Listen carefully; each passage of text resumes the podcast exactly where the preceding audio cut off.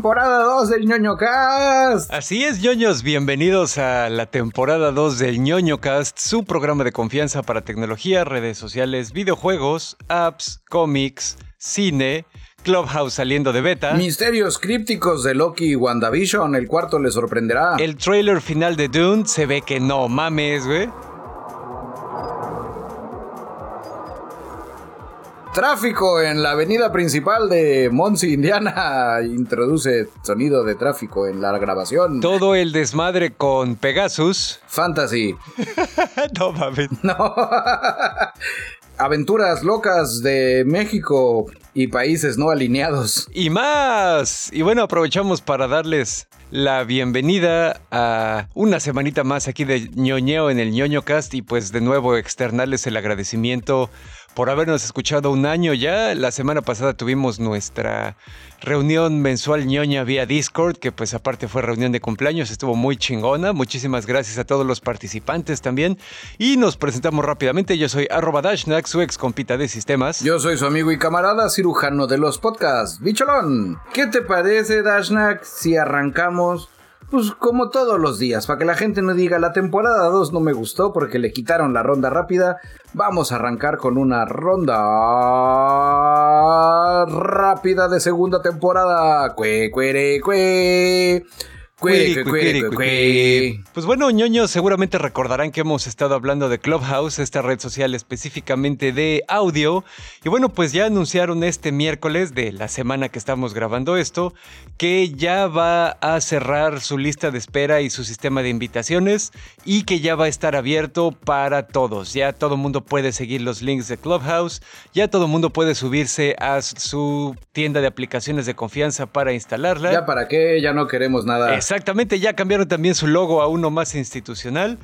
Y pues bueno, también que no se nos olvide que eh, ya está disponible para Android y de hecho dijeron que en los primeros dos meses de esta aplicación juntaron 10 millones de usuarios. Y aparte de todo decidieron introducir en su red social de audio una funcionalidad de chat de texto que se llama Back Channel para eh, cosas que no necesitan ser discutidas por voz. Pero bueno, finalmente si se quieren asomar ya está disponible y pues ya veremos ahí.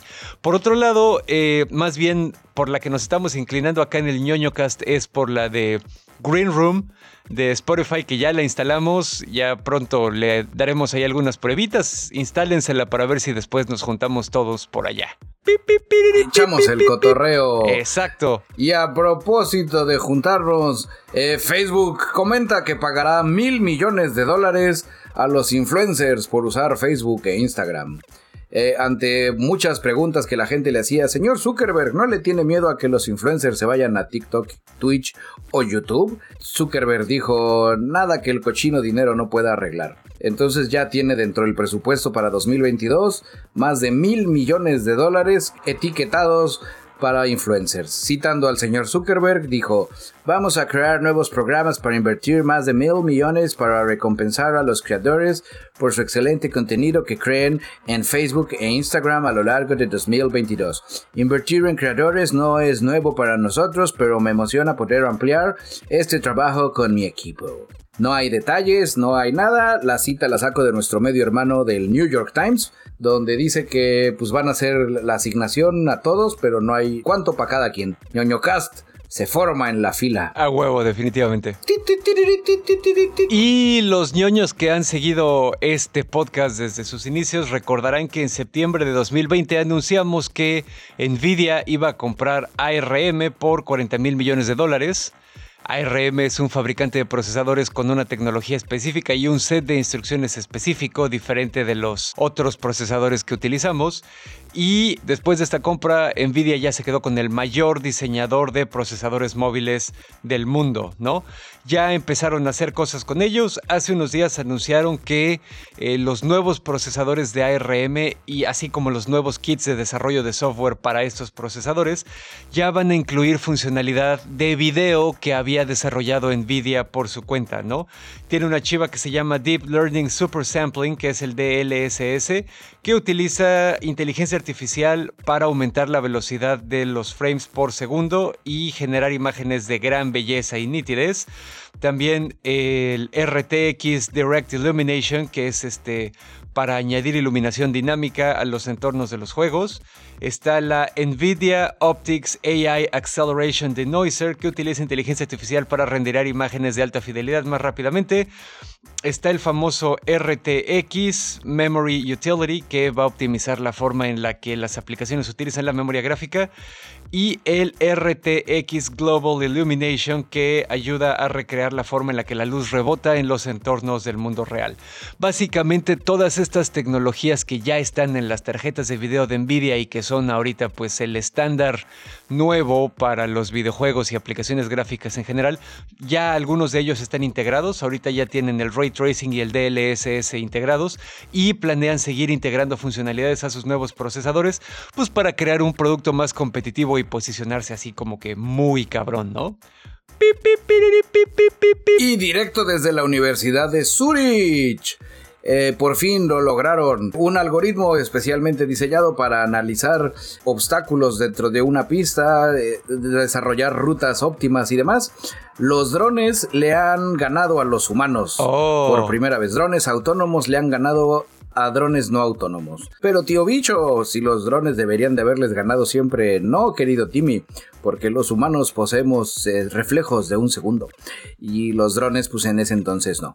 ¿Y por qué no lo han hecho con coches de carreras? Porque sería trampa, porque la inteligencia artificial no sufre con las fuerzas G. Oh, claro. Entonces ahí de cajón siempre ganarían la inteligencia artificial.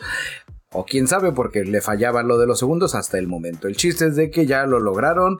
Eh, fue un- una labor bastante tediosa y no fue nada más volando el dron para tomar fotos, sino fue con un piloto profesional de drones de carreras. Órale. Así es que, señoras y señores, Checo Pérez, cuídate que viene Vendes Rodríguez por tu título.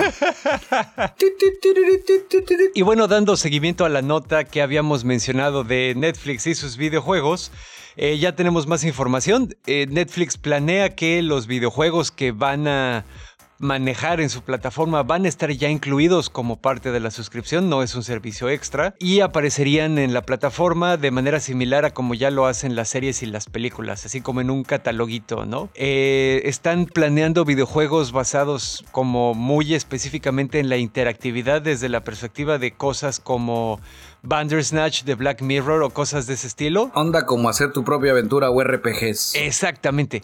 Y que eh, se van a enfocar primero en los dispositivos móviles, antes de aventarse a cosas ya como consolas o algunos otros equipos, ¿no?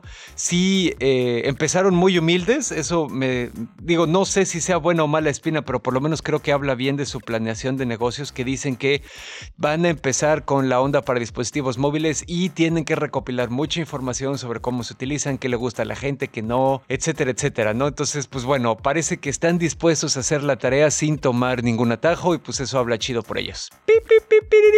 Ahí, ahí creo que la cagaron. Debieron de haber aplicado el matrimonio arreglado al puro estilo del medievo y hablado con la gente de Steam y así de, a ver, amigos de Valve, ustedes tienen a, a- a una hija muy talentosa que se llama Steam.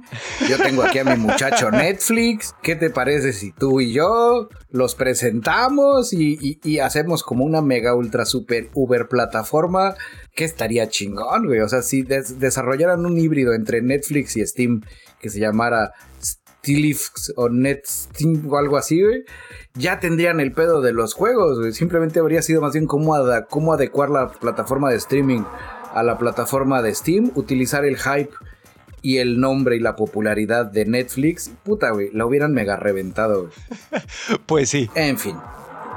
Bueno, eh, espero en otras noticias. Voy a esperar a que Dashnak tome asiento y alguien traiga las sales porque las vamos a necesitar. ¿O no? Eh, varias series han detenido de manera temporal sus producciones de nueva temporadas y dentro de esas series están eh, Woke, están Bridgerton, están American Horror Story ¡Ah! y Westworld. No, me cago en todo. La mejor serie de la televisión puta madre. Todo esto cortesía de COVID-19 sabor Delta, ya que el COVID-19 sabor Delta está pasando los filtros de seguridad de las producciones y donde más les está dando en la madre es en algo que ellos le llaman zona A. Zona A es el equipo de, de, rodaje, el equipo de actores que, pues por mucho que les guste, no pueden usar cubrebocas. Ok. Entonces ahí el tema es un, hoy grabamos, todo está chingón, muy bien muchachos, hoy en la noche el camarógrafo, el sonidista, el güey de cat, el que sea, avisa, oigan jefes,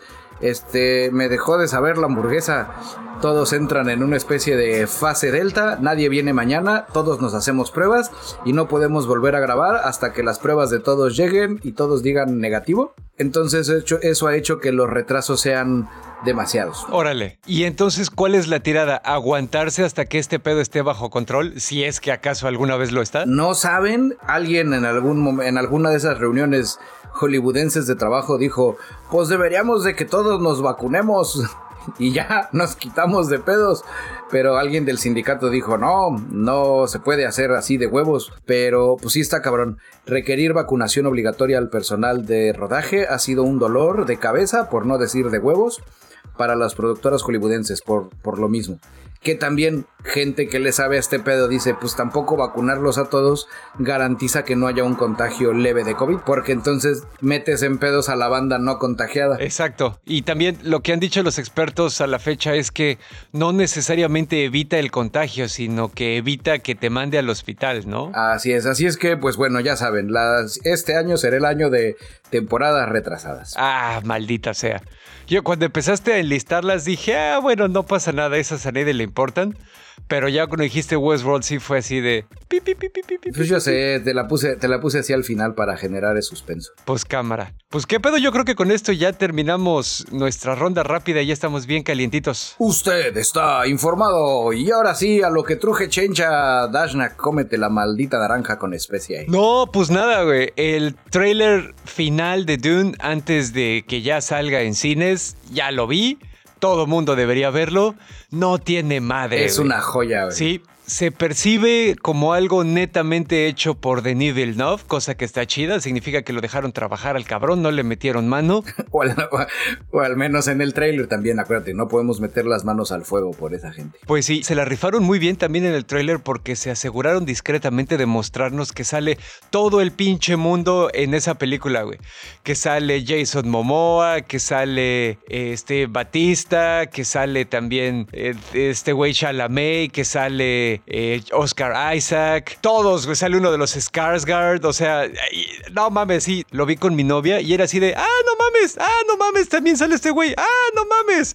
You know, o sea, como que sí lo manejaron muy bien. Y no mames, el valor de producción, sí. los pinches steel suits, las armaduras, vete a la verga. Creo que va a ser una masterclass de cómo hacer un remake de ciencia ficción vieja, así, para las futuras generaciones. Sí, la última escena donde sale la Sandworm, no mames, güey. No pinches mames, güey. Se ve muy cabrón. Sí, no, y el al menos en el trailer, también hay que acordarnos que luego la gente que hace trailers es bien mañosa, güey.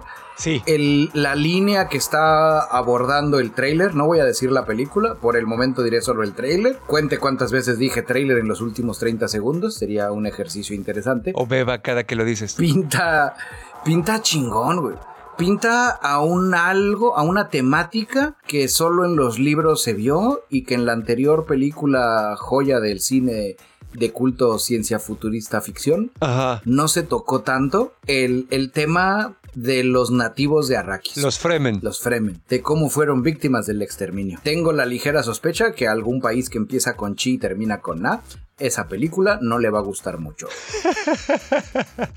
a huevo. Donde la versión cinematográfica que llegue a China va a ser una especie de película de cinco minutos. No, y sabes que también, eh, comparándolo con la versión original de David Lynch, que también es una joya y lo que quieras, Lynch y una gran parte del equipo de producción de esa película en su momento mencionaron que no quedaron del todo satisfechos con la manera en la que sintieron que tuvieron que simplificar la historia de la película para pasar un filtro arbitrario de los estudios respecto a qué tan comprensible iba a ser la historia, porque Dune es como de esa fantasía así que tiene ya, ya sabes, ¿no? Como que varias subtramas a la vez y tienes que estar poniendo atención y lo que sea, no es bueno contra malo punto A, punto B.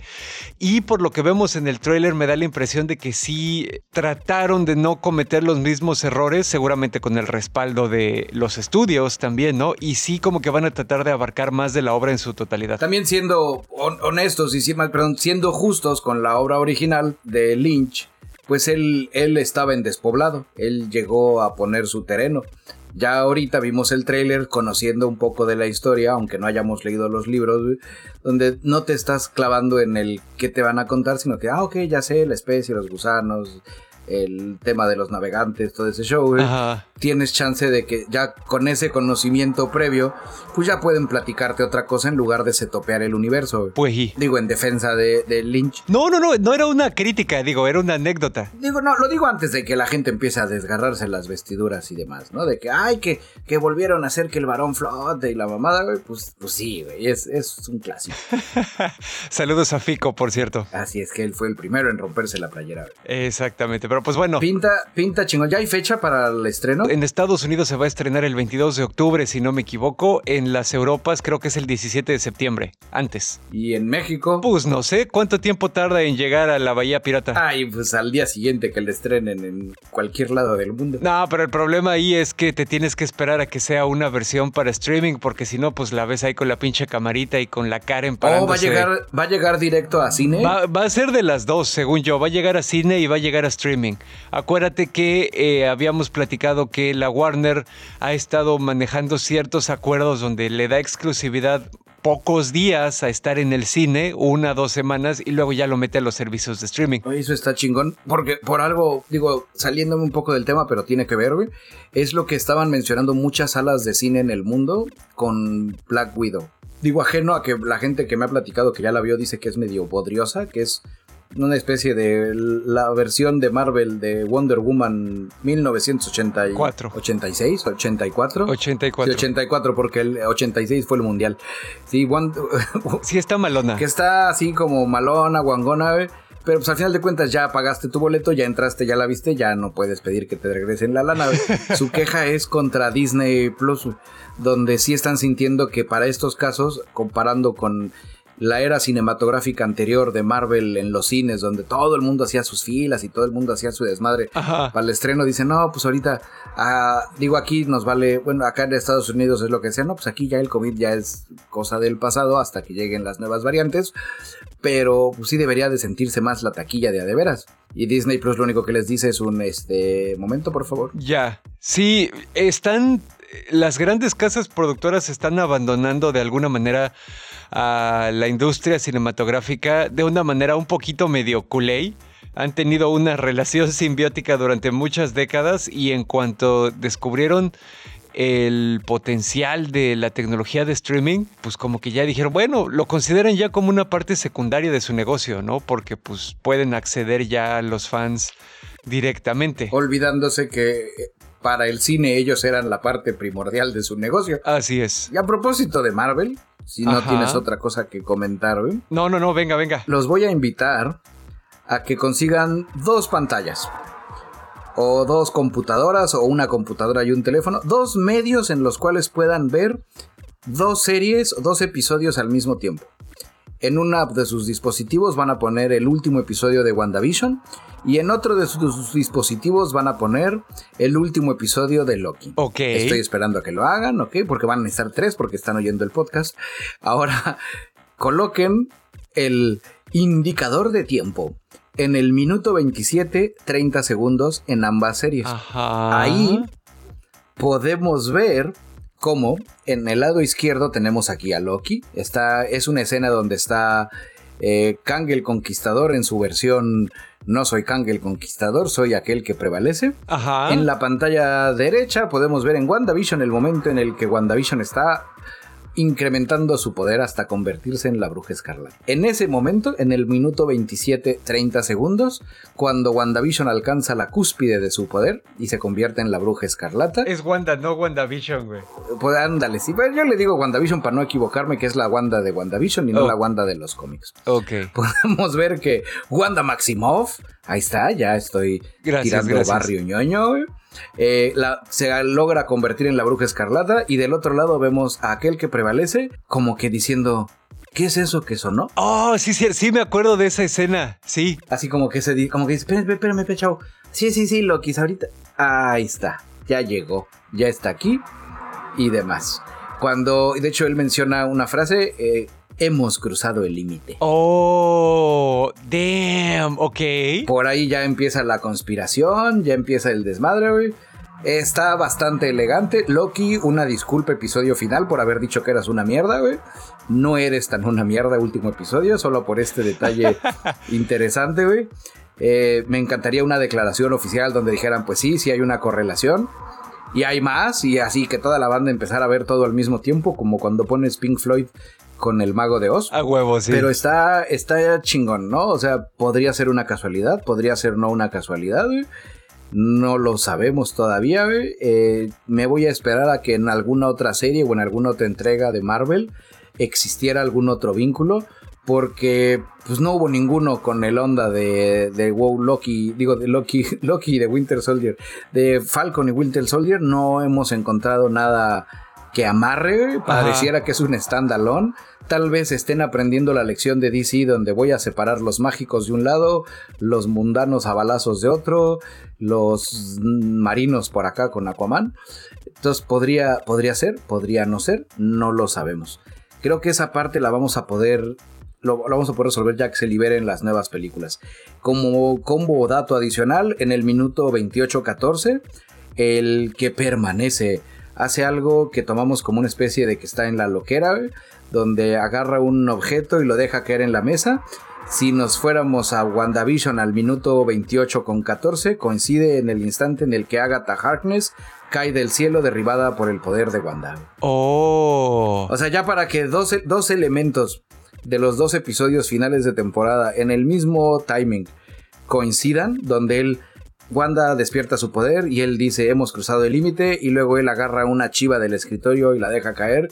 Y cae esta señora que se me olvidó el nombre Agatha al mismo tiempo dices mm, es, es como para que un voy a dejar un easter egg escondido y voy a dejar otra chingadera en el easter egg por si la banda duda. Órale, pues de alguna manera sí tiene un poco de sentido también porque acuérdate que, y esto lo platicamos cuando estábamos haciendo las reseñas de WandaVision, eh, la bruja escarlata, tanto en los cómics como aparentemente ahora en el MCU también, es, pertenece a una categoría especial de criaturas que se conoce como Nexus Beings, los seres Nexus, que eh, mesean con esas cosas, que alteran probabilidades, que cambian destinos, que crean ramas en las líneas temporales, etcétera, etcétera, ¿no? Entonces, pues sí tendría un poco de sentido también. Ahí lo que me causa conflicto, me acuerdo perfectamente cuando platicábamos de las criaturas Nexo, es que tú decías lo mismo que Loki era una criatura Nexo. Ajá. Entonces, si Loki es una criatura Nexo y existen las variantes así de cada Loki, habría variantes de Wanda también. Bueno, eh, hablábamos de que Loki era una criatura Nexo porque estábamos hablando también de el trailer de la serie de Loki y hablaban de los Nexus y las variantes, pero después vimos que en la serie se refieren a Nexus no como a los seres Nexus, sino a eventos que tienen la posibilidad de crear una línea divergente temporal. Sí, que podría haber sido ese despertar de los poderes de Wanda. Exactamente. Y que podríamos confirmar con eso, sin ninguna prueba todavía, que está amarrado ahora sí con Spider-Man eh, The Crazy Adventures of Coming Home y con el multiverso del Doctor Strange. Pues sí, vaya, vaya, todo empieza a tener forma. Todo empieza a agarrar forma. Muchas gracias al editor que se le ocurrió esa brillante idea. huevo. Eh, traigo un seguimiento veloz de Shambhalaya. Ya salieron las primeras críticas de su nueva película Old, conocida en España como La playa maldita que acelera el tiempo. A huevo. bueno, no, no, en España creo que se llama Tiempo. Eh, ya salieron las primeras críticas. Eh, voy a reconocer que o la payola está muy cabrona, güey, o, o, sí está buena la película. Ok. Porque muchos críticos han mencionado que ha sido de las películas más estresantes que han visto.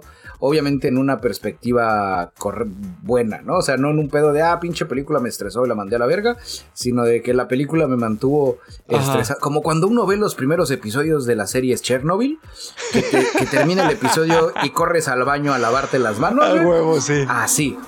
Básicamente es lo que han dicho. O sea, que es una película que te entra con la ñañara. Un crítico mencionaba que desde la película Tiburón no le había dado otra cosa más miedo a ir a la playa que después de ver esta película, güey. Órale. Donde muchos han mencionado que esa idea nostálgica de sí, quiero retirarme y envejecer en la playa, dice no, yo creo que ya no. Órale. Ok. Eh, mencionan que igual el, algo que hay que aplaudirle ahorita a Chambalaya en esta película fue su trabajo de cámara donde el, cómo el manejo de la cámara se convierte hasta cierto punto en otro personaje, más bien te convierte en un personaje, donde cómo la mueve, cómo, cómo dices, puta, yo correría así en la playa, por poner un ejemplo, ¿no? Pinta, pinta chingón. Ya la gente que al parecer no le llegó bien la payola, sí menciona que el inicio es un poco lento, que está así como, eh, guangona, pero pues ya luego agarra velocidad. Ok, ok. De hecho, acá tengo, tengo acá la cita de Mike Reyes, donde dice, absoluta diversión de verano de M. Shambhalaya.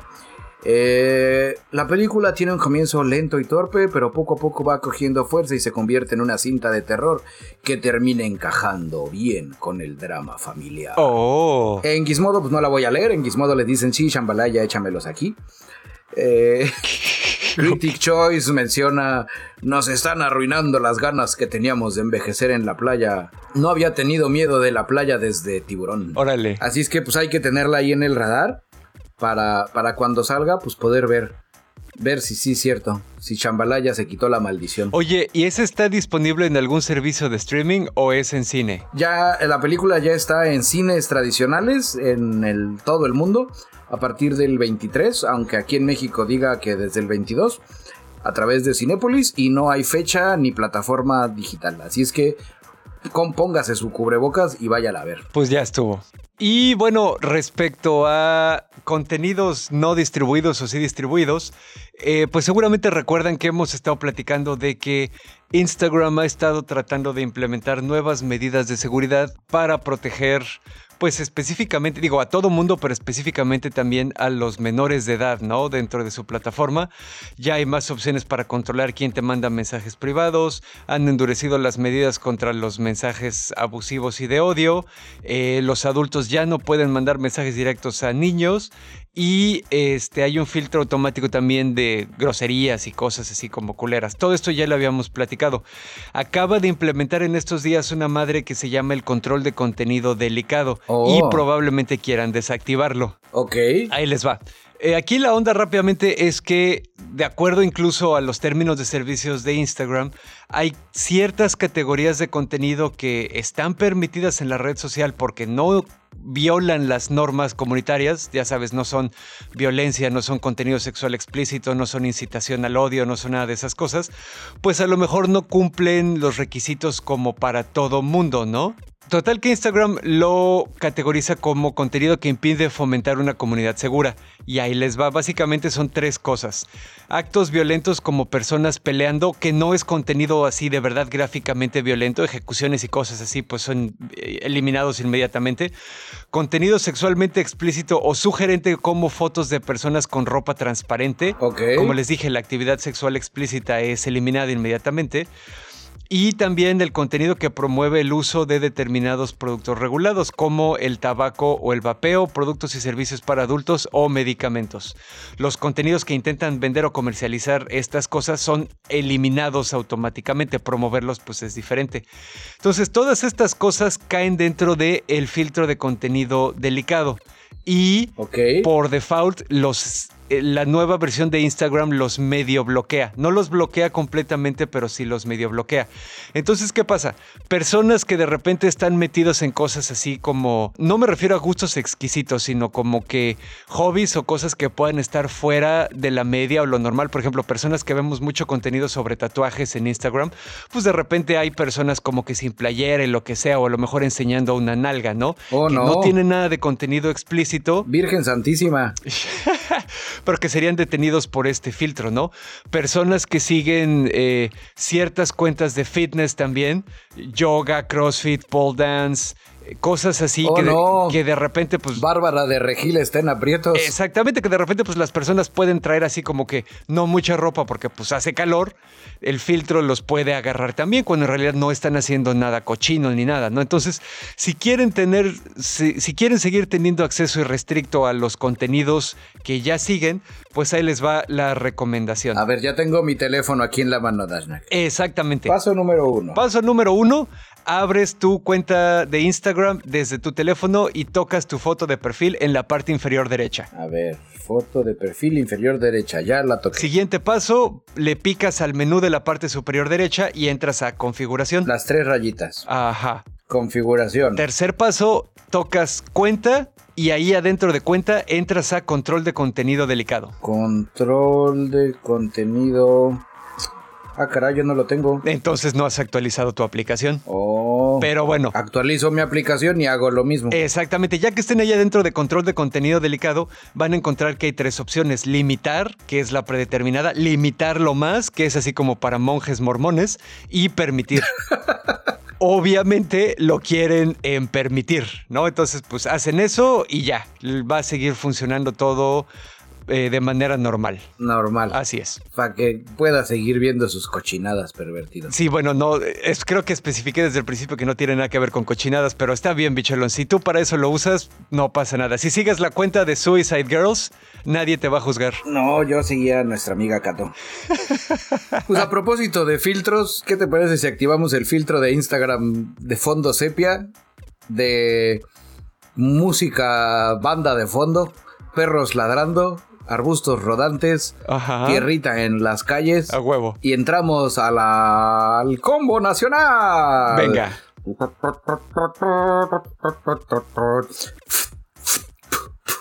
no.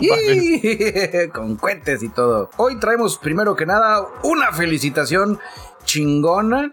200 mil, ¿qué digo 200 mil? 500 mil puntos ñoños para Cristóbal Miguel García Jiménez, guerrerense, egresado de la Facultad de Ciencias de la UNAM, porque formará parte del proyecto del colisionador circular de leptones. ¡Oh!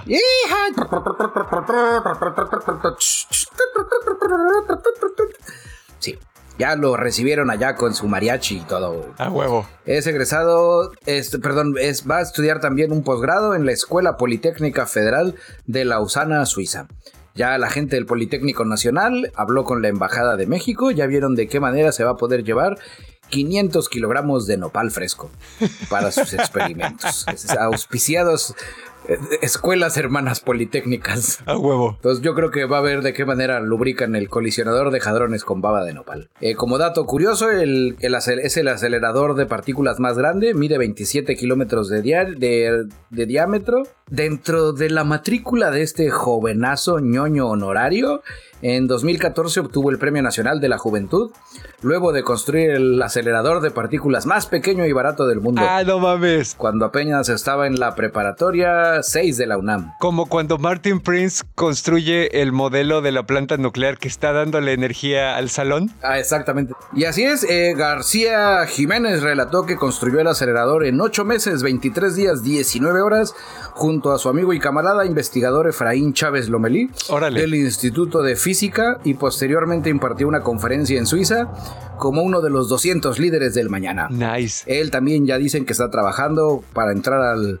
Instituto de Energía Fotónica en Japón, a huevo. para ser el primer Messenger mexicano. Ah, no mames, a huevo. Eh, dentro de las cosas chingonas de este güey, es, tiene un proyecto, bueno, está trabajando en un proyecto que se llama La Combi de la Ciencia AC, que es una combi del 92 adaptada para albergar un laboratorio móvil. Y pues chingón, güey, la neta, le queremos enviar todo nuestro amor Al y pozo. 500 mil puntos ñoños. A huevo. Y ahí vamos a ver de qué forma le enviamos el clip de este pedo para que vea que, que siga, sí que aquí hay banda en México apoyándolo. Me parece perfecto. Con amor porque no tenemos dinero. No, pues ni los que tienen dinero tampoco lo apoyan con dinero, güey. Ya ves las becas del CONACIT. Eh, ¿qué te digo? Yo no voy a tocar ese tema. Bueno, y resulta que alguien en el gobierno federal también ya dijo así como que hay que encontrar cómo llegarle a la chaviza. Y resulta que ahora utilizaron a Miss Minutes. Seguramente los camaradas que ya vieron Loki se acuerdan que Miss Minutes es la mascota de la TVA y es a la vez como que la asiste. Es como una cortana. El vocero. Exactamente. que pues bueno, también vimos que trabaja para Kang y todo eso, ¿no? Andrés Manuel tiene a Jesús, la TDA tiene a mis minutos. Exactamente. Y pues está cagada la animación y todo, ya saben, muy Disney el asunto, ¿no? Resulta que el ISTE, el Instituto de Seguridad y Servicios Sociales de los Trabajadores del Estado. La TDA mexicana. Exactamente, tiene una campaña que habla del uso de cubrebocas y usa un dibujito de Miss Minutes, nada más que para que no los demanden, pues es morado en lugar de naranja. Sí, porque aparte naranja no podría ser, porque naranja es movimiento ciudadano. Exactamente. Acuérdate que somos muy cuidadosos de los colores en este país. Exactamente, es como si fuéramos los Bloods contra los Crips. En el póster se ve un Miss Minutes morado con cubrebocas y que dice, usando correctamente el cubrebocas, soy la variante responsable. Así lo quiso la sagrada línea del tiempo. Güey, no tiene madre, no mames. ñoños en el poder. Sí, no, está cabrón. Algún día espero que, que nuestro labor de frutos y nuestro presidente sea ñoño y, en una conferencia o en un informe de gobierno diga 100 mil puntos ñoños a la secretaría. A huevo. Y bueno, pues sí, definitivamente es un pedo así de hablar con la chaviza, güey. Eh, también el, la, dentro del gobierno de Nuevo León, el área de parques y vidas silvestres tiene una campaña del, sobre el oso negro donde hacen una referencia a JoJo's Bizarre Adventure, donde dice que Pensabas que un animal callejero sacaba la basura, pero era yo el oso negro y es un oso negro con la imagen de Dio cuando Dio dice, pero era yo, Dio. O sea que es un, un meme conocidísimo de esa saga. O sea que sí, Está muy cabrón el pedo. Hay un Steve Buscemi ahí con su playerita de anime, güey, con su gorra para atrás y su patineta, güey, diciendo What's up, my fellow kids. Y mis respetos, güey, la verdad. ñoños al poder. ñoños al poder. Yo a esto lo llamo un caso clásico de dulces típicos de Puebla. Pero tío bicho, que es un... ¿Ya lo explicamos esta vez en el programa anterior? No. No, no lo hemos explicado y ya lo usamos mucho, así que sí creo que la banda debería saberlo. el glosario cultural para entender a qué nos referimos cuando decimos es un caso de dulces típicos de Puebla? Hace bastantes años, eh, que habrán sido 5 o 10 años, ahí usted échele matemáticas, había una campaña que fomentaba los valores familiares en la radio. Correcto. La campaña, si mal no recuerdo, era federal. Sí. Donde era una familia recibiendo a la tía. El niño no la iba a ir a saludar porque estaba pegado a su iPad porque para la gente vieja los niños siempre están pegados en su iPad. Correcto. En algún punto del promocional el niño tomaba la decisión de, oh, debo de ser un niño bueno, haré caso a mis papás, iré a saludar a mi tía. Ahí oíamos un diálogo de, mijito, mira, llegó tu tía de Puebla. Y decía, hola tía. Y la tía le decía, sí, mijo, qué bueno que estás con nosotros. Te traje dulces típicos. Como dato adicional, si usted no es de México, en Puebla el dulce típico es el camote. Como dato extra adicional, si usted no es de México, el camote es una connotación al miembro viril. Así es que la tía le trajo camote. Exactamente. Cosa que nosotros decíamos, ahí fue una especie de grito desesperado grito en el vacío del espacio de los escritores de ese promocional para darnos a entender que ellos estaban ahí. Ajá, sálvenos por favor, ya estamos hasta la madre, esto no va a servir para nada. Exactamente, que ellos no estaban a favor de la línea editorial de ese promo, Una especie de meta Uber Easter egg. a huevo. En este caso, no dudaría que el diseñador del ISTE lo haya hecho, su jefe probablemente un boomer burócrata, Ah, sí, Simón, se ve, se ve bueno, ahí pónganlo en Facebook. Sin haber entendido de dónde salió, qué es lo que va a hacer, Es algo así como que, güey, no mames, pues, a mis minutos en el liste, güey. Ah, huevo. En el caso del, del tema del JoJo's Bizarre Adventure es lo mismo. Güey, no se dieron cuenta que era inspirado en un meme de JoJo's. Y en el caso de Evangelion, pues igual, o sea, no se dieron cuenta que son personajes de Evangelion, güey. Y, sí, está chingón. Pues se hayan dado o no se hayan dado cuenta, está chingón. Síganle así, nosotros los apoyamos.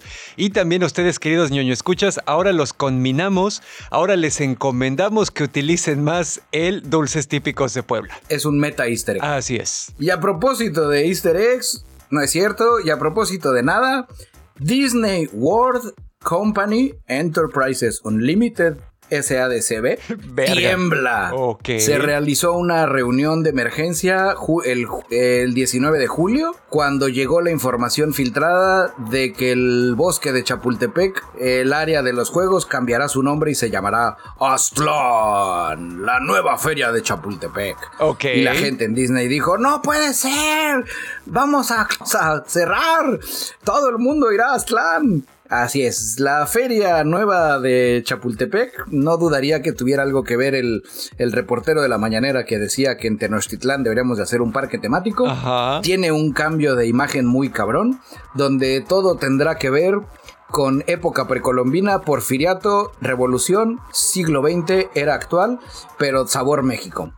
Sus nuevos juegos extremos va a ser uno que se llama A Toda Máquina, eh, Revolución, otro que se llama Popo e Ipsta, como los volcanes.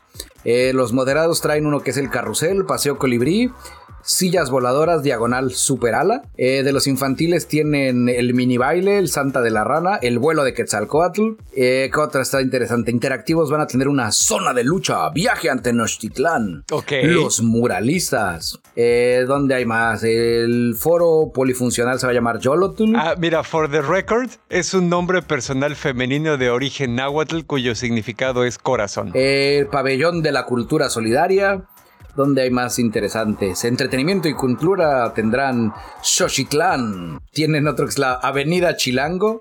Oportunidades de foto, cascadas, fuentes. en lugar de la montaña rusa, porque pues ya saben que esa montaña rusa quedó maldita, ahora se llamará el Mirador Aztlán. Ok. Y demás. Va a tener un museo que va a, va a conjuntar el Museo Dolores Olmedo en Aztlán y van a tener un recinto que tendrá tecnología de punta y 6.000 metros cuadrados de espacio de exhibiciones. Así es que, pues ya saben, cancelen su viaje a Disney, muchachos, y prepárense para ir a Aztlán. Ok. ¡Aztlán! Digo, o sea, no, no suena cucho de ninguna manera, pero no sé, sí, sí, sí me da un poco la impresión de que por lo menos una parte del proyecto obedece a esta glorificación de un pasado de identidad mexicana que nunca fue tal, ¿sabes? Como con ese nacionalismo rancio que ha caracterizado algunas instituciones durante esta administración presidencial. No sé, pero pues por otro lado también está chido que la banda vea cosas así. Dentro de las áreas de comidas, ahí te van, hay unas ondas que se van a llamar mexicarritos, que van a ser como carritos de comida. Uno que se va a llamar Los Chidos, Mercado El Imexinario. Sí, no, es, una combinación rara de una variante de Disney, lo, a Disney lo mordió Xcaret. que, ¿qué te digo? Pinta interesante. Espero que haya botargas de personajes famosos como Claudia Sheinbaum. O como Tlahuicole, también un guerrero tlaxcalteca que es nuestra versión de Aquiles y que sí partía madres muy cabrón, güey. Ahí investiguenle si quieren. Así es. Pero era Tlaxcalteca, acuérdate que no son los favoritos de la historia. Pues sí, porque se aliaron con los españoles para quitarse el yugo de estos cabrones, güey, pero bueno. ¿Qué te digo? Pero bueno, ahí, esa fue la nota, para que usted diga, yo lo vi primero en el ñoño cast, a mí no me cuentan. Y, si ustedes ñoño escucha que tiene acciones de Disney, pues ahí váyale midiendo el agua a los camotes, no vaya a ser que lo madruguen. Ah, huevo. Y bueno, yo les traigo aquí una ñoño investigación rápida, seguramente, bueno, ni tan rápida la verdad, pero bueno, ahí les va. Seguramente están enterados de que últimamente estuvo sonando de nuevo un software que se llama Pegasus. Fantasy. Eh, sí, no, esa es la canción de entrada de los Caballeros del Zodiaco. Que bueno, ya lo hemos mencionado en otras ocasiones también. Este software es una suite de programas que se dedica a espiar a los blancos a través de sus teléfonos. Por blancos me refiero a objetivos, no solo a las personas de etnicidad caucásica. Justo eso es lo que te iba a decir. decir, ay, pues está muy limitado en México. Sí, no, no, no, no, no. Eh, le, aplica, le aplica a todos. Eh, total que aquí lo que pasó y que sí fue un poco un desmadre, resulta que Amnistía Internacional y una organización de periodistas de investigación que se llama Forbidden Stories, que son eh, franceses, y junto con medios grandes y más o menos confiables como The Guardian o The Washington Post, hicieron una investigación donde encontraron una base de datos filtrada de esta compañía israelí que se llama NSO y que son los creadores de este software. Y eh, pues parece que la extensión del espionaje que se hizo con este software es bastante escandaloso y va más allá de lo que se supone para lo que se le usaba, ¿no? Le encontraron cifras y parece que hay hasta un potencial de aproximadamente 50 mil objetivos entre ellos, y estoy hablando ahorita de todo el mundo, ¿no? Entre ellos periodistas, políticos, activistas, opositores a regímenes políticos autoritarios, etcétera, etcétera. Y de esos... Digo, cabe mencionar nada más, antes de que, de que la gente derechaira se empiece a rasgar las vestiduras, eh, no le caen a esta administración los pedos. Fueron de la administración del Tlatuán y Peña Nieto. Eh, efectivamente. Y de hecho, de esos 50 mil eh, objetivos, parece que alrededor de 15 mil de ellos son mexicanos e incluyen, y ahí sí se están llenando la boca, con justa razón, la verdad, eh, varias personas allegadas a nuestro presidente actual. Julio Scherer García, por ejemplo, ya saben de proceso, otros periodistas, Sheinbaum, a eh, Rocío Nale, a la esposa del presidente, a sus tres hermanos, al hijo. O sea, eh, aparentemente el presidente. Bueno, que ellos no los espiaban tan duro porque no se dieron cuenta cuando les dieron la lana. Eh, pues, en fin. Digo. Ahí, ahí queda, queda mal el Pegasus, ¿no? Dices, ¿qué pedo, güey? Pues sí. Ah, uno de los de las personas que igual me llamó la atención que estaban en la lista era el cardiólogo que se encargó de operar a Andrés Manuel en su momento en la, previo a la campaña. Correcto. El corazón. Eh, aquí lo chistoso es que parece que el preciso, bueno, en ese tiempo no presidente, político nada más, eh, parece que no tiene teléfono personal y siempre agarra el teléfono de alguien más. Entonces nunca fue infectado o, por lo menos targeteado el ah, teléfono personal del presidente. Es, es, no me puedo enojar con él, güey. continúo, continúo. Resulta que esta, esta empresa pues dice que eh, solo le vende el software a gobiernos y agencias gubernamentales con el objetivo explícito de combatir el crimen. Pero pues la verdad, o sea, eso dicen. Según ellos solo lo venden a, gobiernos que quieren recopilar datos de los dispositivos móviles, y aquí los estoy citando a ellos, de individuos específicos sospechosos de estar involucrados en delitos graves y terrorismo. Sin embargo, eh, pues ya basados en la evidencia de esta base de datos, muchas organizaciones de la sociedad civil consideran que el uso de esta herramienta es demasiado extendido, ¿no? Porque aparte la manera en la que funciona es, es un programa muy sofisticado, utiliza vulnerabilidades no conocidas en los sistemas operativos tanto de iOS como de Android y en su momento también de BlackBerry y en algunas ocasiones te mandan así como que un mensaje de texto para que le piques a un link y ya te infectes, pero también es capaz de infectar estos dispositivos sin que la persona caiga en ninguna trampa. O sea, ellos están tragando camote y ya se les meten al teléfono sin que el usuario tenga que hacer absolutamente nada. El problema es que pues ya una vez que estás adentro, esta madre sí se hace con el control del teléfono muy cabrón. Tienes acceso a todos los datos almacenados en el teléfono, incluyendo las cosas que se supone están encriptadas, porque estás en el dispositivo que tiene la llave para desencriptar, ¿no? Entonces, correos, conversaciones, historiales de llamadas, eh, actividades en redes sociales, puede activar los micrófonos para escuchar conversaciones, puede prender la cámara, puede prender el GPS para saber dónde está. Sí, tienen el control absoluto de tu teléfono sin tener el teléfono en la mano. Pues. Sí, exactamente, está muy cabrón. Algo que parece interesante también es que específicamente en México y que contribuye también a, insisto, por una parte creo que tiene la razón, pero también llega en el momento perfecto para seguir alimentando el delirio de persecución, resulta que la FGR, la Fiscalía General de la República aquí en México, sí se está haciendo bien pendejo con este asunto.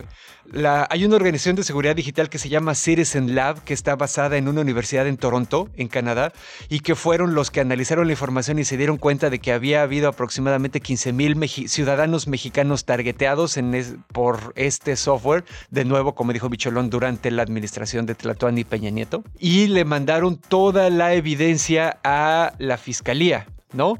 Y pues, la fiscalía, oh, la fiscalía se está haciendo bien pendeja, güey.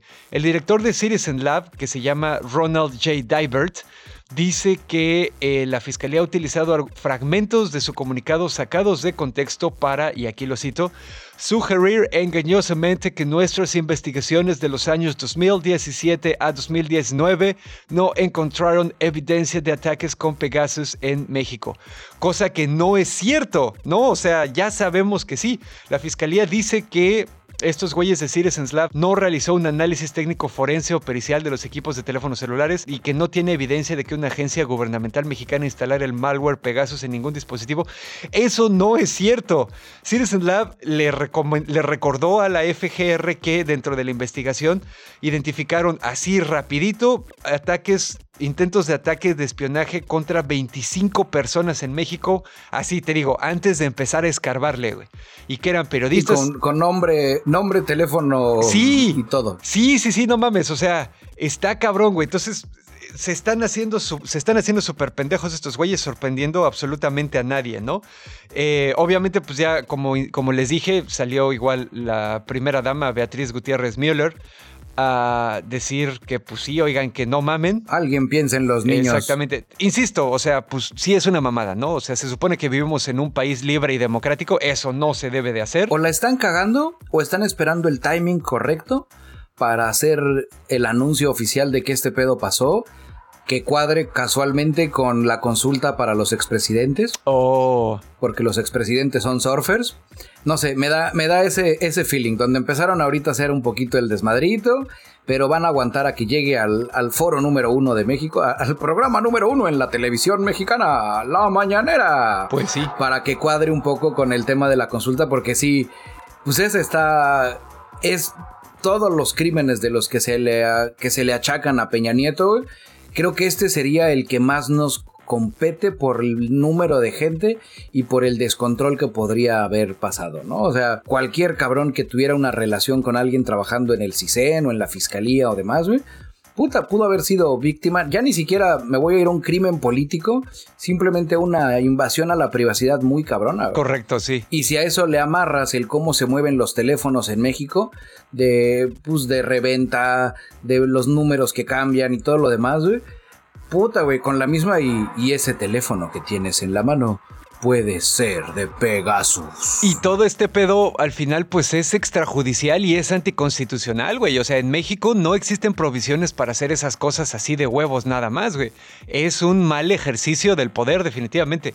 Y no solo en México, tan es así que Amazon, que ya se enteró de este anuncio y lo que sea, recuerden que siempre mencionamos que la división de computación en la nube de Amazon, AWS, Amazon Web Services, cuántas veces dije Amazon en este párrafo, échese un shot cada vez que lo dije, pues le dan servicios a muchas empresas y a muchas eh, páginas grandes y todo esto, ¿no? Resulta que esta compañía, los israelíes de NCO, tenían servicios contratados en AWS oh, y era específicamente una parte, un servicio que se llama CloudFront, que sirve es un servicio de envío, entrega y almacenamiento de contenidos en Internet. La idea de CloudFront es que supuestamente es, es, seguro, o sea, esa transmisión de datos está así súper encriptada de no mames, con muy baja latencia y con velocidades muy rápidas. Como para que una vez que me meta a tu teléfono, en chinga subo todo lo que pueda para después analizarlo así como que... con más, calmita. Exactamente. En una ida al baño. Exactamente. Total que Amazon ya se dio cuenta de este pedo y les canceló, eh, les cerró las cuentas y toda la infraestructura relevante a NSO inmediatamente. O sea, como que ya regresó a morderlos en el trasero a estos cabrones. Madres. Digo, como dato adicional, sin ninguna prueba en las manos y de forma irresponsable, diré que Pegasus están cubiertos porque ellos cuando tú abres el software te preguntan, ¿lo estás usando para atrapar a un delincuente? Sí. Y su segundo filtro es un ¿está usted seguro? Sí. Eso estaría chingón. nosotros tenemos un enorme filtro. ¿Tiene usted mayor de 18 años? Sí. Ah, y para sumar el tema, la paranoia, para que esta onda se vuelva geopolítica y ahora este Alfredo Jalife diga, ay, ñoño, esta es la onda, güey. Le traigo aquí fresco y directo desde Nueva York afuerita ahí, ya sabes, del Consejo de Seguridad de la ONU. Nuestras cámaras y micrófonos estaban ahí. Cuando alguien le preguntó al canciller Marcelo Ebrard Causobón que qué onda con Corea del Norte, porque si usted no sabía, Corea del Norte y México somos enemigos desde 2017, cuando Peña Nieto lo expulsó y declaró no persona no grata al embajador de Corea del Norte como medida de rechazo por los ensayos nucleares llevados a cabo en Pyongyang. Entonces ya sabes, ¿no? Y desde 2018, pues desde México a mí no me lo menciones, se cancelan los tacos en, en las cocinas coreanas. Bueno, ahora por el, gracias al enamoramiento de la cultura coreana cortesía de BTS. Aunque sea la Corea equivocada. Aunque sea la coreana, él dice, pues es como de lo mismo, a mis niños les gusta ese pedo, güey. Entonces él dijo, tenemos una posición abierta respecto a las relaciones con cualquier país en el mundo y estamos trabajando para reabrir embajadas en cada país y para abrir comercio y actividades entre nuestros países. Tenemos una posición de no intervención en todo el mundo porque así sale más barato. Respetamos a todos los gobiernos y queremos reabrir la relación con Corea del Norte también, como cualquier otro país. Ok. Entonces, pues hay que mantener ahí un post-it interesante de qué va a pasar con, con Corea del Norte en el futuro, Este, bueno, también dentro de los otros temas que mencionó este señor saliendo de la reunión, que el vuelo del avión de la Fuerza Aérea Mexicana hacia Cuba eh, ya fue para regresar a 92 médicos y enfermeras cubanos que nos apoyaron aquí con lo del COVID. Y como el pedo se puso incómodo, dijimos, yo aquí no los voy a querer, jóvenes, ya los regreso a su casa, güey. Ahora que se calme el pedo, los regreso otra vez si quieren. Yo creo que la relación con Corea del Norte va a ser para que nos, para que les enseñen cómo desaparecer a tres generaciones de tu familia cuando eres disidente del régimen, güey. Yo creo que va por ahí el asunto. Sí, le anda, coqueteando así desde, desde antes, ¿no? Eso o BTS. Si vemos a BTS el 16 de septiembre en el Zócalo, es, iba por ahí. Nadie se ha dado cuenta de que es la Corea equivocada, güey. Sí, güey, y es así de el, el representante de BTS, tú no les digas nada, güey. Tú, ay, pues, amigos de Corea del Norte, sí, sí, sí, sí, sí, sí, sí, pasó el cheque, ¿verdad? Sí, sí, bueno, vámonos todos. Muchachos de BTS, vamos a celebrar el grito en el 16 de septiembre, güey. Y bueno, ya con eso terminamos el combo nacional.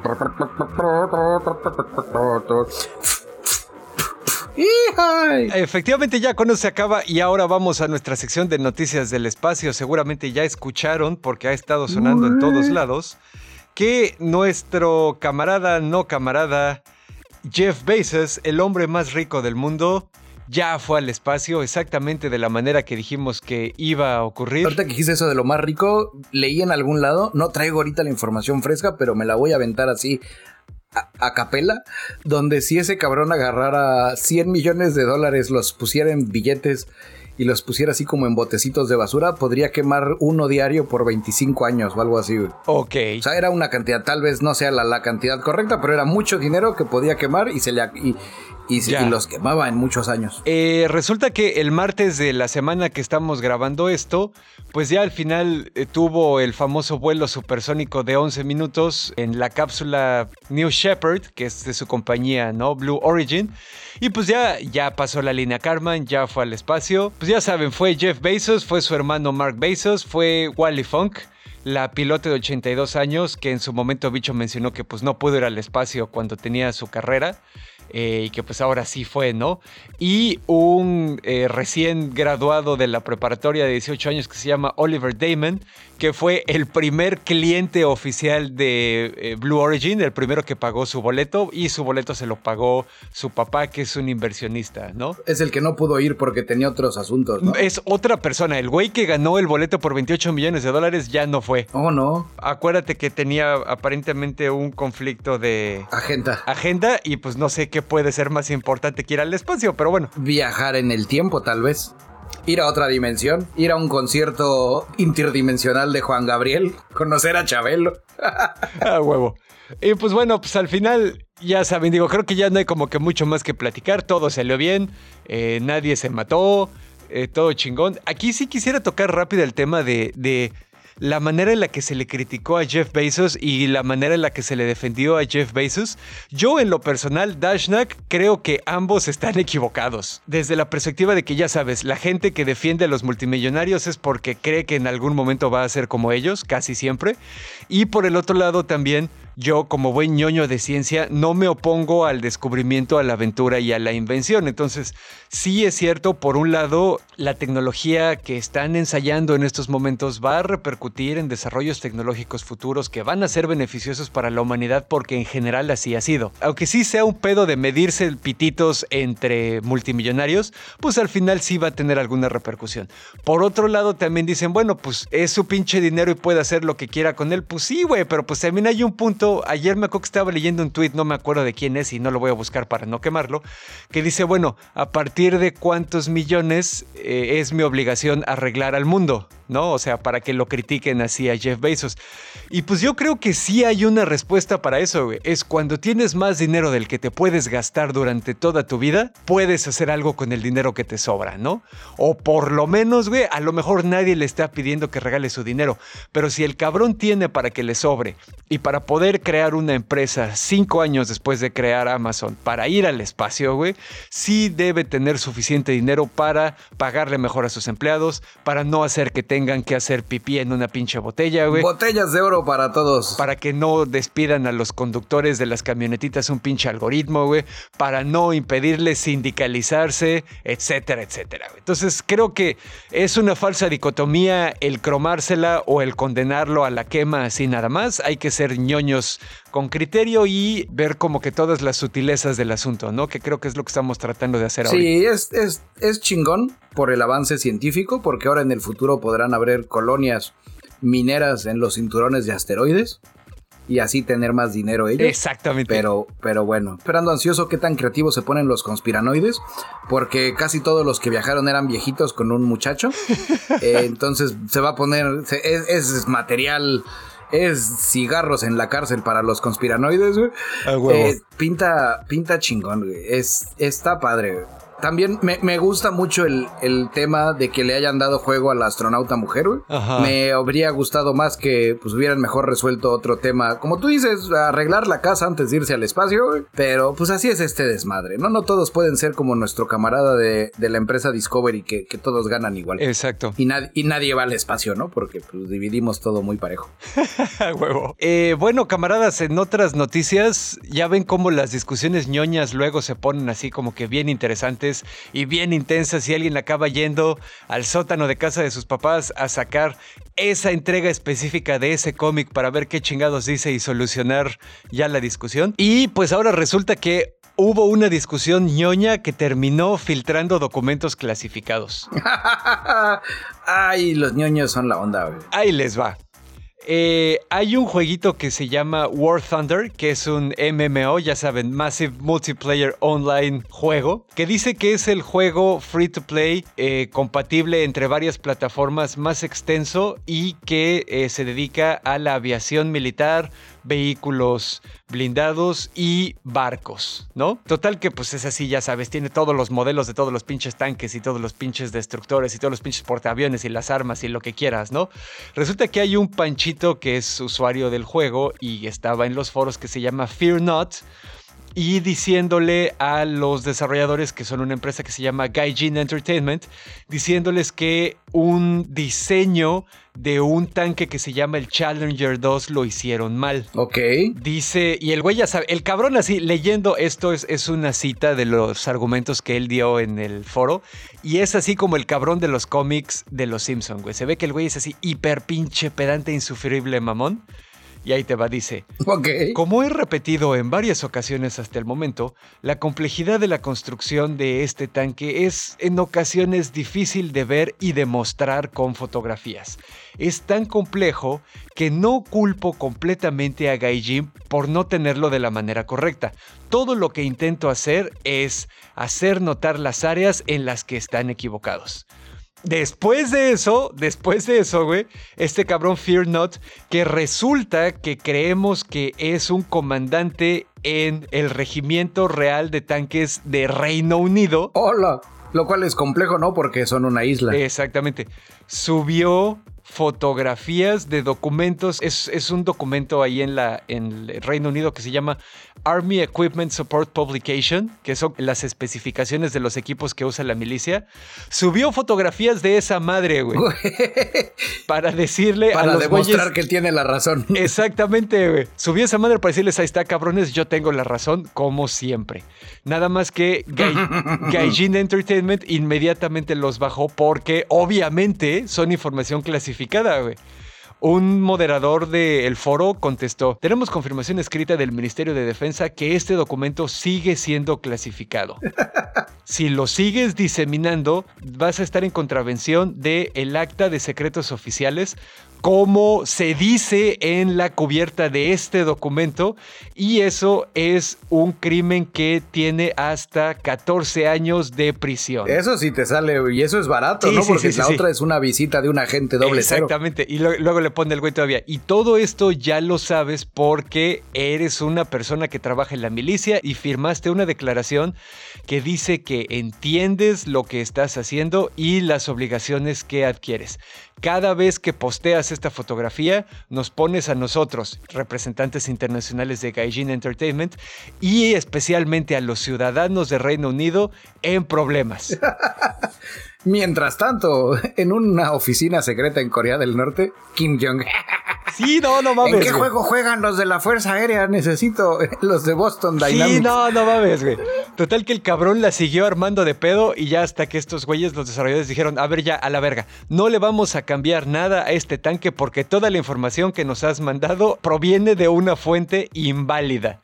Antes de que podamos discutir o manejar cualquier clase de reporte respecto al modelo de este tanque en específico, necesitamos una prueba documental de que este manual ya está desclasificado y nadie nos va a coger por ningún lado si lo usamos. Eh, o sea, básicamente lo que él quería es que hicieran el tanque apegado a la realidad. Apegado a la realidad del documento clasificado, güey. Ay, ¿qué te digo? Pues es que hay gente muy exquisita, güey. Sí, no, se, la mamaron, güey, definitivamente. Pero pues ahí, está mi reporte.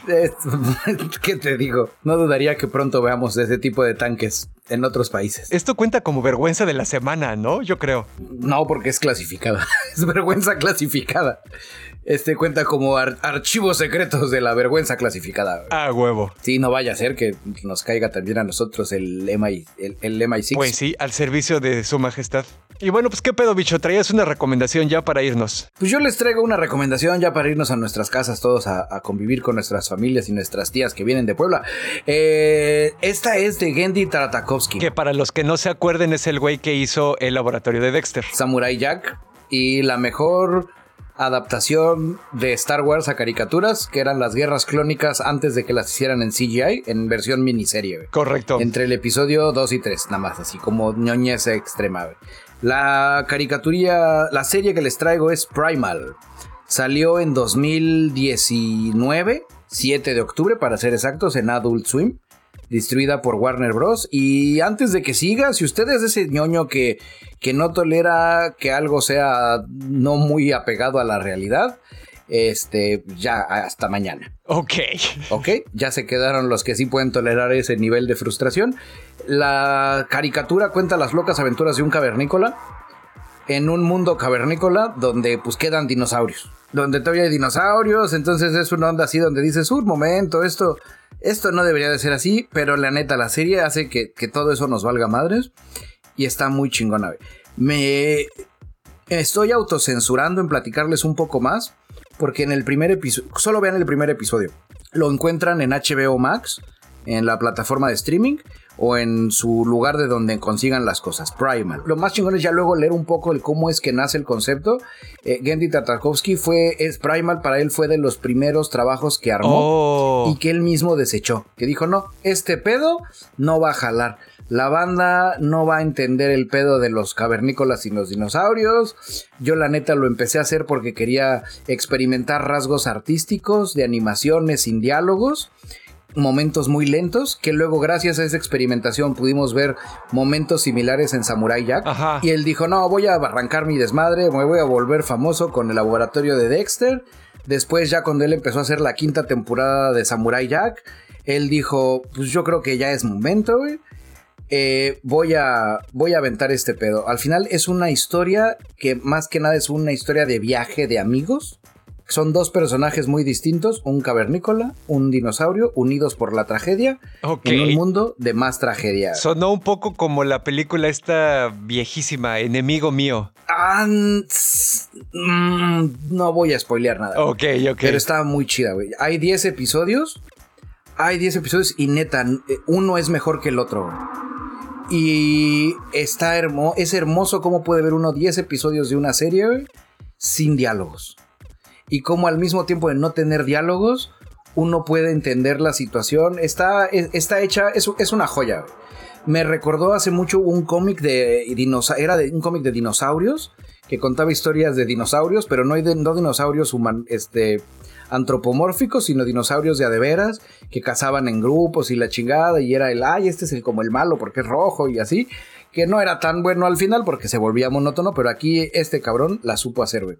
Primal en HBO Max. Pues ya quedamos con eso, ñoño escuchas, y creo que ya es lo último que vamos a tocar hoy y de los temas también, y ya va siendo hora de despedirnos, ¿cómo ves? Ay, lástima que terminó el ñoño cas de hoy, pero pronto volveremos con más diversión. Antes de que me despida, le voy a mandar un saludo especial a Michael Jerez de Viva Puru Show, un podcast que se transmite desde la ciudad de Nueva York a toda la República Dominicana, a todos mis hermanos latinoamericanos. Me invitó a participar por platicar de los divorcios. Ya luego les contaré, luego les compartiré el link para que se entretengan y aprendan de mis errores. Eh, y bueno. Y pues bueno, rápidamente vámonos con los anuncios parroquiales de siempre. Recordarles que nos encuentran en todas las redes sociales grandes, Twitter, Facebook e Instagram. Estamos como diagonal el nonocast. También estamos en ñoñocast.com, donde pues ahí subimos los episodios y material audiovisual de apoyo para cada episodio, ¿no? Recordarles también que estamos en patreon.com diagonal el nonocast. Dense una vuelta por ahí, ahí tienen acceso a material exclusivo, a material liberado con anticipación, material que nunca se va a escuchar en otro lado. Nunca y también a participar en toma de decisiones como las reuniones ñoñas mensuales vía Discord y muchas cosas más. Recuerden asomarse también ocasionalmente a las notificaciones por si luego no les cayeron ahí, como dice Bicholón, cuando estén echando el cake matutino, pues asómense a la app de Patreon o a la página para que se enteren de lo nuevo que estamos haciendo. Queremos darle las gracias a los Patreons que han confiado en este podcast y que pues ya nos han acompañado durante un año. Ángel Delgado, John Walker, Sergio Adrián, Sebastián Bojor, los Romo, a Feri Ortiz, Francisco Novelo, Manuel Núñez, Claudia Maya, a Víctor Hugo Antúnez, a Claudia, a Diego Díaz, Or King, a Juan Antonio, Alejandro Zul, a Eduardo Alcalá, a Tampi Loredo y a Francisco Paz. Muchísimas gracias, camaradas. Ustedes son el software de espionaje de mi gobierno opresor. no mames. También un saludo a nuestro camarada Juan Seri, que se reportó hace poquito y que está empezando a escuchar el ñoño cast. Así que, pues bueno, cuando llegue a este episodio ya escucharé el saludo. Un saludo especial a Carla Peregrina y a toda la banda del CONACID que ya nos escuchan. Efectivamente, saludos para allá también. Esperemos pronto poder dar buenas noticias de ustedes yendo a triunfar en el mundo, llevando el poder de la ciencia. Y finalmente recordarles que en nuestras redes sociales se van a encontrar de repente clipsitos acá con video y extractos del podcast que estamos haciendo para que la banda se informe rápido sobre un tema en específico. Si se los encuentran y les gustan, y pues si no también, no pasa nada, denles una compartida para que le llegue a más gente que pueda interesarle este proyectito, ¿no? Y pues ya con esto, de nuevo agradecer agradecerles que nos permitan el acceso entusiasta y consensuado a sus agujeros auditivos. Yo fui arroba Dashnak, su ex compita de sistemas. Yo soy su amigo y camarada, cirujano de los podcasts en el exilio bicholón. Y como todos los episodios me despido diciendo ñoño, ñoño, ñoño cast.